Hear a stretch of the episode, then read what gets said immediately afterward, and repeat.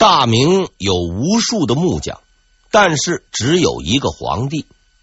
无论是皇帝跑去做木匠，还是木匠跑来做皇帝，都是彻底的抓瞎。当然，许多书上说这位皇帝是低能儿，从来不管政务，不懂政治，那也是不对的。虽然他把权力交给了魏忠贤，也不看文件，不理朝廷，但他心里是有数的。比如魏公公看准了皇帝不想管事儿，就爱干木匠，每次有重要的事情奏报，他都专挑朱木匠干的最起劲的时候去。朱木匠自然不高兴，把手一挥：“我要你们是干什么的？”这句话在手。魏公公自然欢天喜地，任意妄为。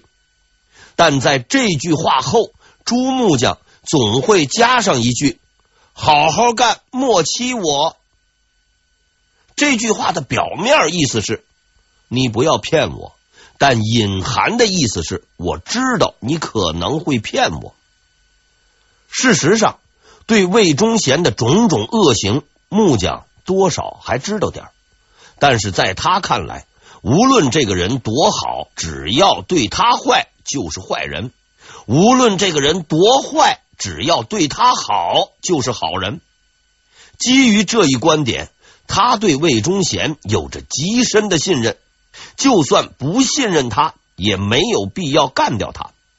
叶向高正是认识到这一点，才认定单凭这封奏书是无法解决魏忠贤的。而东林党里的另一位明白人黄遵素，事发后也问过这样一个问题：“清君侧者，必有内援，杨公有乎？”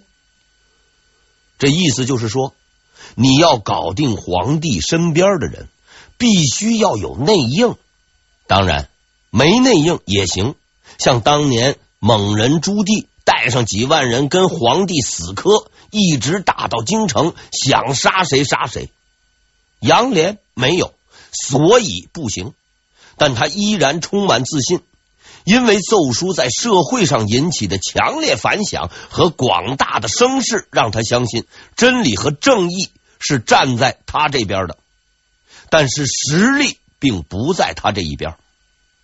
奏书送上后的第五天。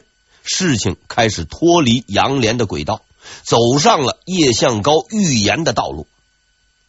焦头烂额的魏忠贤几乎绝望了，面对如潮水涌来的攻击，他束手无策。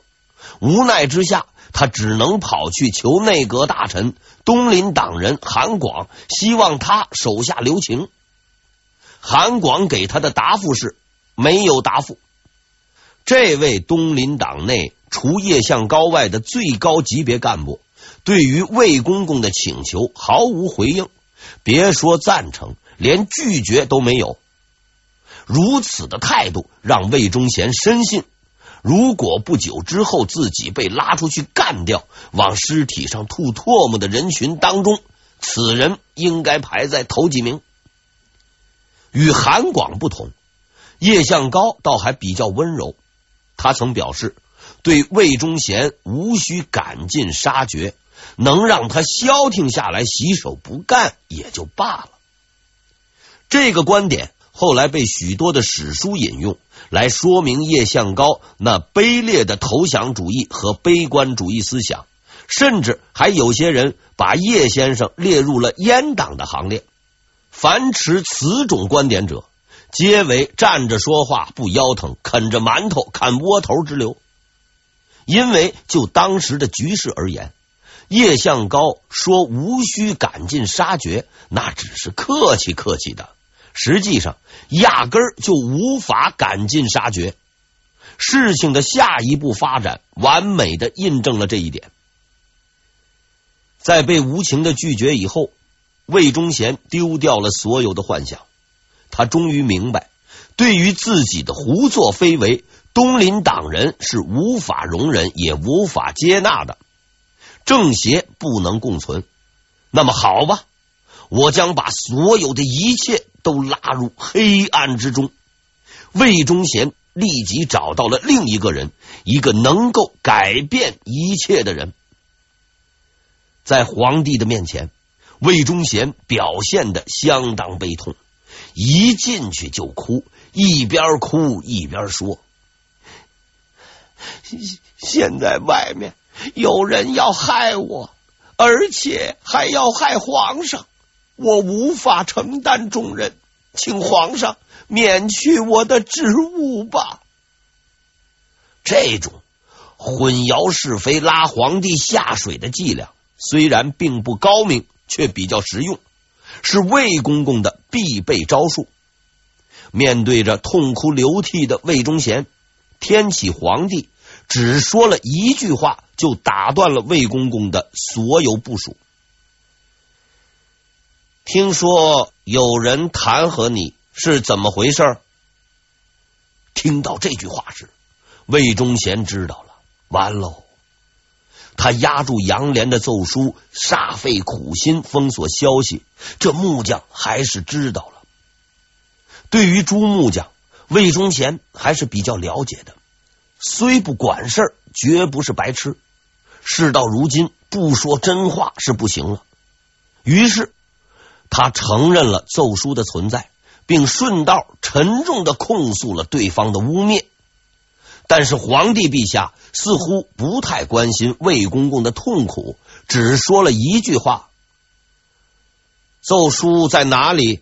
拿来给我。”这句话再次把魏公公推入了深渊，因为在那封奏书上，杨连列举了很多内容，比如迫害后宫嫔妃。甚至害死怀有身孕的妃子，以及私自操练兵马内操、图谋不轨等等。贪污受贿，皇帝可以不管；坑皇帝的老婆、抢皇帝的座位，皇帝就该生气了。更何况这些事儿他确实也干过，只要皇帝知道，一查一个准儿。奏书拿来了。就在魏忠贤的意志即将崩溃的时候，他听到了皇帝陛下的指示，读给我听。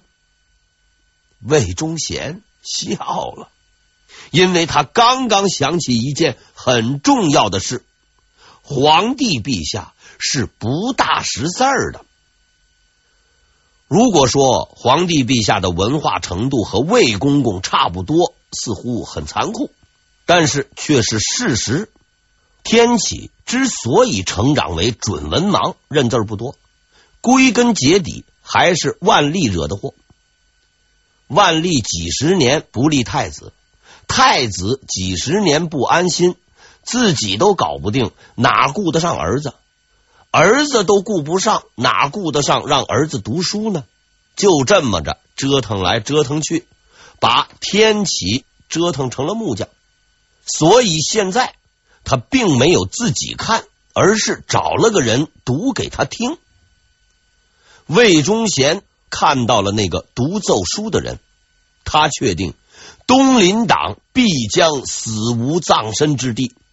这个朗读者是司礼掌印太监，他的死党王体乾。就这样，杨连的二十四条大罪。在王太监的口里缩了水，为不让皇帝大人担心，有关他老婆和他个人安危的都省略了，而魏公公一些过于恶心人的行为，出于善意也不读了。所以一篇文章读下来，皇帝大人相当疑惑，听起来魏公公为人还不错嘛，为什么群众如此愤怒？但这也无所谓。反正也没有什么大事，老子还要干木匠活呢，就这么着吧。于是他对魏忠贤说：“你接着干吧，没啥大事。”魏忠贤彻底解脱了。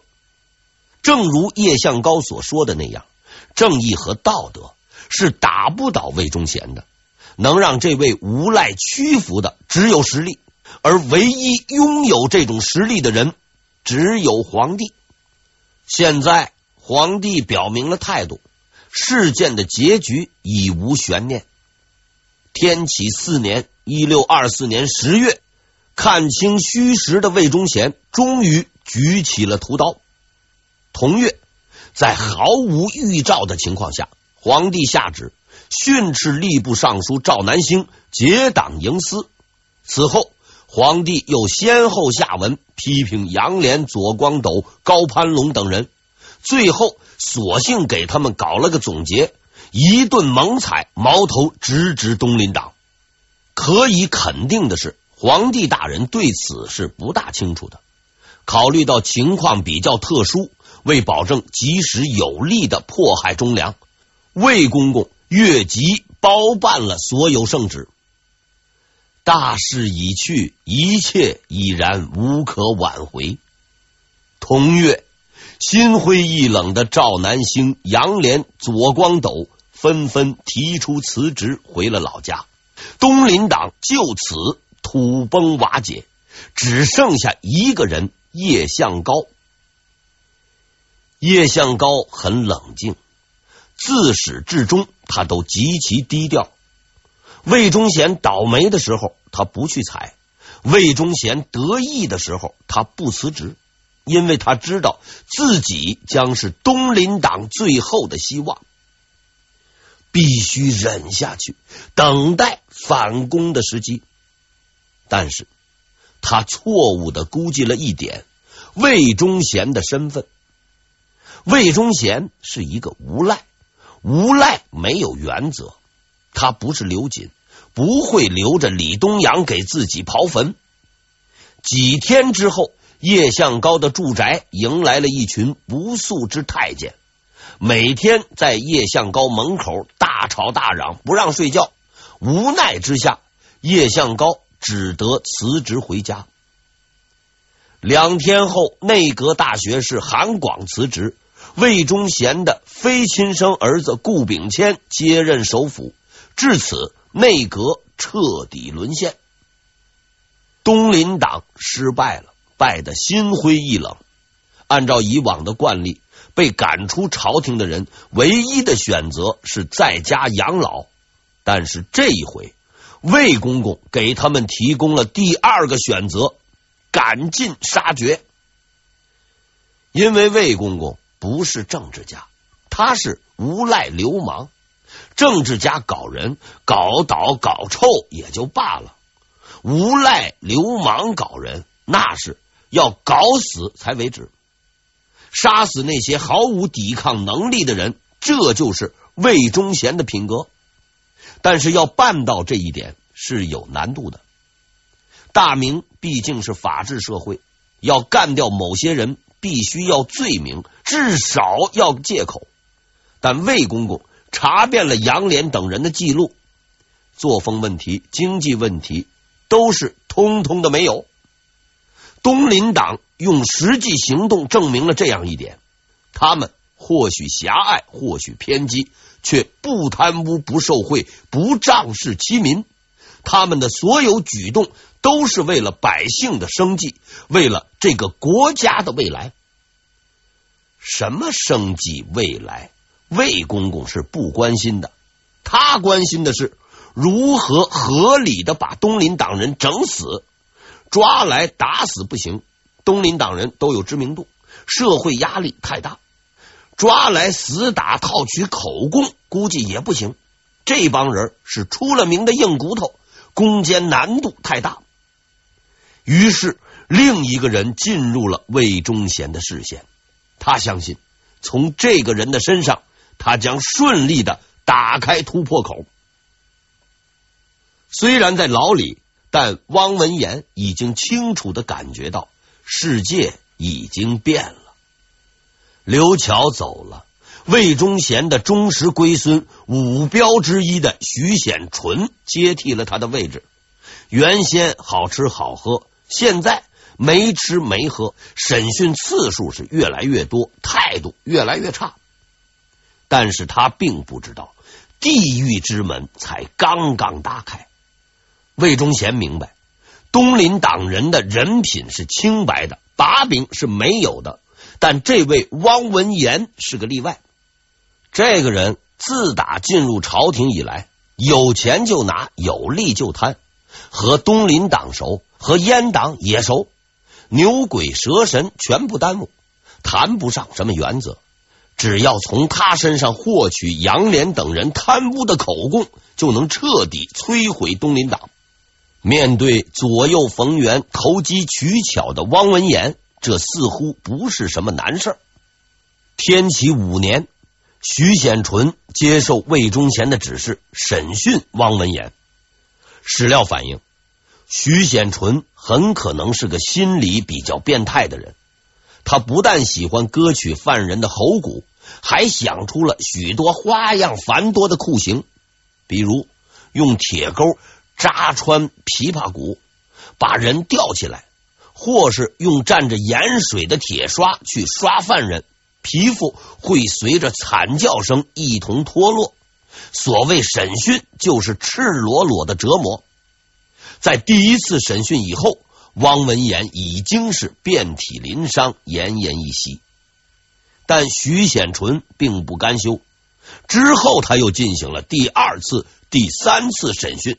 十几次审讯下来，审到他都体力不支，依然乐此不疲。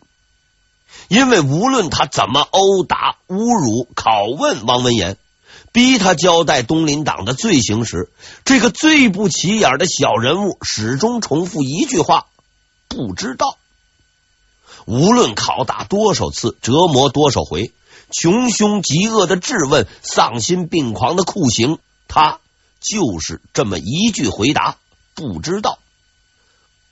汪文言的侄子买通了看守，在牢中看到不成人形的汪文言时，禁不住痛哭流涕。然而，汪文言用镇定的语气对他说：“不要哭，我必死，却并不怕死。”徐显纯急眼了。在众多的龟孙之中，魏公公把如此重要的任务交给他，实在是莫大的信任。为了不让太监爷爷失望，他必须继续拷打。终于有一天，在拷打中，奄奄一息的汪文言用微弱的声音对徐显纯说：“你，你要我承认什么，就说。”我承认就是了。徐显纯欣喜万分，说道：“只要你说杨连收取贿赂，做口供为证，就放了你。”在短暂的沉默之后，一个微弱却坚定的声音响起：“这世上没有贪赃的杨连。”混社会的游民、油滑的县吏、唯利是图、狡猾透顶的官僚汪文言，为了在这丑恶的世界上生存下去，他的一生都在虚伪、圆滑、欺骗中度过。他的每次选择都是为了利益，都是妥协的产物。但在这人生的最后时刻，他做出了最后的抉择。面对黑暗，绝不妥协，付出生命亦在所不惜。徐显纯无计可施，所以他决定用一种更不要脸的方式解决问题——伪造口供。在这个问题上，徐显纯再次显示了他的变态心理。他一边拷打汪文言，一边在他的眼前伪造证词，意思很明白：我就在你的面前伪造你的口供，你又能怎么样呢？当他洋洋得意的伪造供词的时候，对面阴暗的角落里，那个遍体鳞伤、奄奄一息的人发出了声音：“无畏的东林党人汪文言。”用尽他最后的力气，向这个黑暗的世界迸发出愤怒的控诉：“乱写！就算我死了，也要与你对峙。”这是汪文言留在世间的最后一句话。这句话告诉我们：追逐权力、利益至上的老油条汪文言，经历几十年官场沉浮、尔虞我诈之后，拒绝了诱惑，选择了理想，并最终成为了一个正直无私的人。徐显纯怕了，他怕汪文言的诅咒，于是他找到了一个解决方法。杀死汪文言，死后对峙还在其次。如果让他活着对峙，下一步计划将无法进行。天启五年（一六二五年的四月），汪文言被害于狱中，他始终没有屈服。同月，魏忠贤的第二步计划开始，杨连、左光斗、魏大忠等东林党人被逮捕。他们的罪名是受贿，而行贿者是已经处决的熊廷弼。受贿的证据自然是汪文言的那份所谓口供。在这份无耻的文书中，杨连被认定受贿两万两，左光斗等人也人人有份。审讯开始了，作为最主要的对象，杨连被首先提审。徐显纯拿出了那份伪造的证词，问：“熊廷弼是如何行贿的？”杨连答：“辽阳失陷前，我就曾上书弹劾此人。他战败后，我怎会帮他出狱？文书尚在，可以对质。”徐显纯无语，没话可说了。很明显，徐锦衣卫背地里耍个阴招，有点水平；当面胡扯还差点。既然没有办法在沉默中发言，只能在沉默中变态。用刑。下面是杨连的反应：用什么刑？有死而已。徐显纯想让他死。但他必须找到死的理由。拷打如期进行，拷打规律是每五天一次，打到不能打为止。杨连的下颌脱落，牙齿打掉，却依旧没有一个字供词。于是徐显纯用上了钢刷，几次下来，杨连体无完肤。史料有云：皮肉碎裂如丝，然。骂不绝口，死不低头。在一次严酷的拷打之后，杨连回到监房，写下了告岳武穆书。在这封文书当中，杨连没有无助的抱怨，没有愤怒的咒骂。他说：“此行定之不测，自受已是甘心。”他说。连一身一家，其何足道？而国家大体大势，所伤时多。昏暗的牢房中，惨无人道的迫害，无法形容的痛苦，死亡边缘的挣扎，却没有仇恨，没有愤懑，只有坦然从容，以天下为己任。在无数次的尝试失败以后。徐显纯终于认识到，要让这个人低头认罪是绝不可能的。栽赃不管用的时候，暗杀就上场了。魏忠贤很清楚，杨连是极为可怕的对手，是绝对不能放走的。无论如何，必须将他杀死，且不可走漏风声。徐显纯接到了指令。他信心十足的表示，杨连将死在他的监狱里，悄无声息，他的冤屈和酷刑将永无人知晓。